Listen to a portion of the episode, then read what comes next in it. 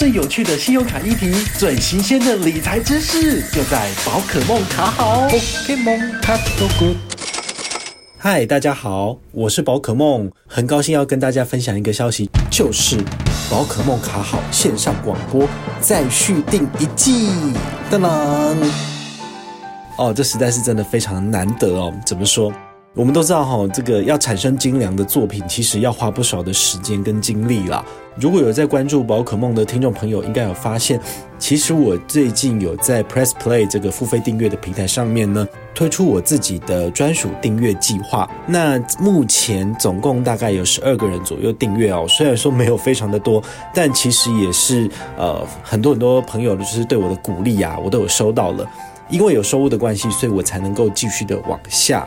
去做更好的产品，更好的内容给大家。因此，我决定把我自己的收益呢，再提拨一部分出来，再来让我们的这个 podcast，我们的线上广播节目呢，继续往下走。好，这真的是非常非常开心的一件事情。那也非常非常希望说，诶，如果你觉得我的节目非常的不错，非常欢迎你回来我们的 Press Play 频道上面呢，订阅宝可梦，给我一个支持跟鼓励，让优质的文章还有广播节目被更多人听到。让我们一起携手改善台湾的金融环境，好不好呢？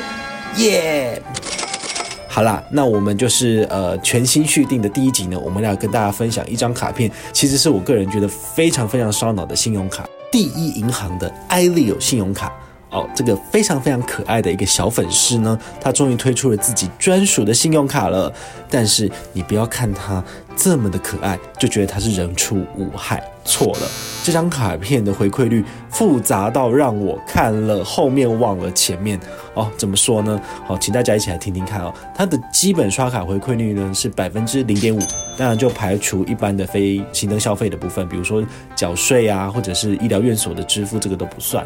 那另外一个类别的话，就是指定通路加码一点五趴，所以零点五加一点五最高就是所谓的两趴回馈。别忘了这个部分是有特别的上限哦，这个上限只有五百元，也就是说你大概刷三万三千三百三十三元就会封顶了。这个指定通路有哪些呢？这个指定通路的部分，其实你可以回去看一下这个所谓的第一银行的另外一张产品叫星灿卡，这个星灿卡上面的指定通路跟我们 iLeo 信用卡的指定通路是一模一样。好，非常夸张。比如说爱上网，呃，中华电信、台湾大哥大，或者是远传啊、台湾之星、亚太之类的，电话费都是有两趴回馈。好，就是零点五再加上一点五，就是两趴嘛。那比如说爱旅行，哦，海内外的 YB 消费，好，旅行社、航空公司给两趴回馈。那爱购物的部分，比如说呃，Momo 或者是雅虎，好，这个 PC Home 之类的，哈，这些都是有算在里面的。如果你也喜欢看艺术表演的话，那么你一定常常在 ibon 或者是所谓的 KKTix、Tixcraft 拓元售票系统上面去买票，那么你刷这张卡片一样也是有两趴的回馈哦。好，那再来就是爱流行，爱流行的部分像屈臣氏啊、康士美啊、这个 Tomots 好之类的这些药妆店，其实也是有所谓的两趴回馈。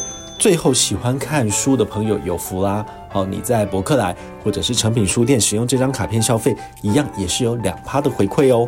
好，这个部分呢，就是提供给大家参考。第三个，好，指定行动支付也是在拿到两趴的加码。好，这部分我个人觉得就有一些不错的亮点啦，比如说呃，台湾 Pay，好，或者是台湾行动支付、Google Pay、Apple Pay 这些都是有算在两趴的加码的部分。那像电子支付，比如说街口、Line Pay。啊，拍钱包、欧付宝等等也是有算进去的哦。另外的两个亮点，第一个是呃这个交通类的，比如说台湾高铁 APP，好，在上面购票有两趴回馈。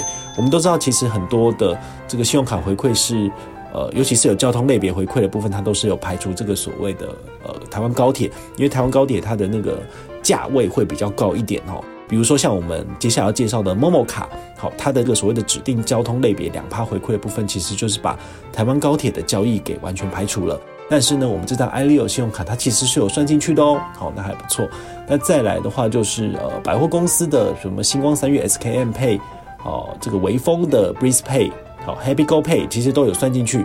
好，也算是一个还算蛮广泛的通路啦。那最后的话就是，呃，像家乐福 Pay 或者是全联披萨 Pay 都有算进去，好，这部分就有一个亮点出来了。第二个亮点就是我看到这个就是全联的 P 叉配好，婆婆妈妈喜欢买菜的朋友呢，今年要特别注意啦，请在 P 叉配上面绑上 iLeo 信用卡，然后进行这个所谓的储值。储值的部分呢，你可以拿到这个官方加码的部分，比如说储值五百元送你一百五十点的这个所谓的全年点数。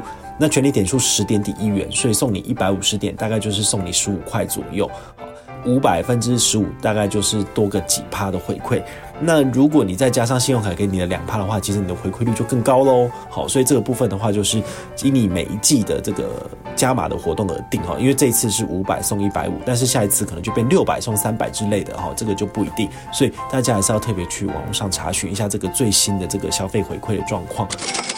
那最后最后的部分呢，就是如果你绑定数位账户来进行扣缴的部分呢，新户你可以再多拿到一趴的现金回馈，所以这样 total 加起来就是零点五加一点五加二再加上一，最高就是五趴的回馈。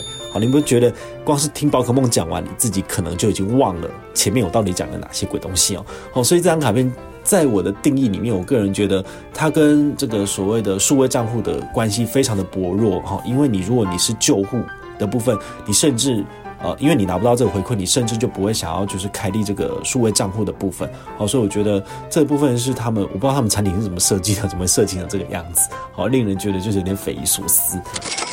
第一银行的信用卡还有一个特点，就是说它某些特别新推出来的卡片都会针对这个自动加值的部分给你无条件的回馈，但是呢，它的这个回馈门槛就给的比较低一点。比如说哦，一般 JCB 自动加值十趴是给十趴回馈嘛。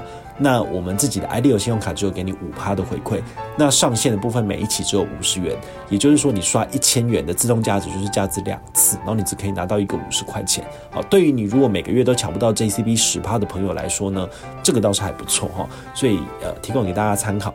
另外一个就是这个剁手族哈，特别喜欢就是分期零利率，好，这张卡片基本上你只要办下来。并且做登录，那你就可以拿到，就是基本上就是三期零利率，这也是这张卡片的小小亮点之一。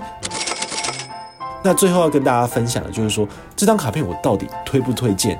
基本上，如果你是以呃无脑卡来做使用的话，我其实不太推，因为它有太多太多的这个限制啊，好，然后还有就是指定通路之类的，好，我觉得你用起来一定不会那么的顺手。那你可不可以办下来使用呢？我个人还是觉得你可以。比如说你在台湾高铁买票，哈，可以拿到两趴，好，没有门槛的。那在 PXPay 的部分呢，好，直接绑定在我们的全联 PXPay 里面做支付，或者是直接做储值使用，也是有基本的两趴回馈。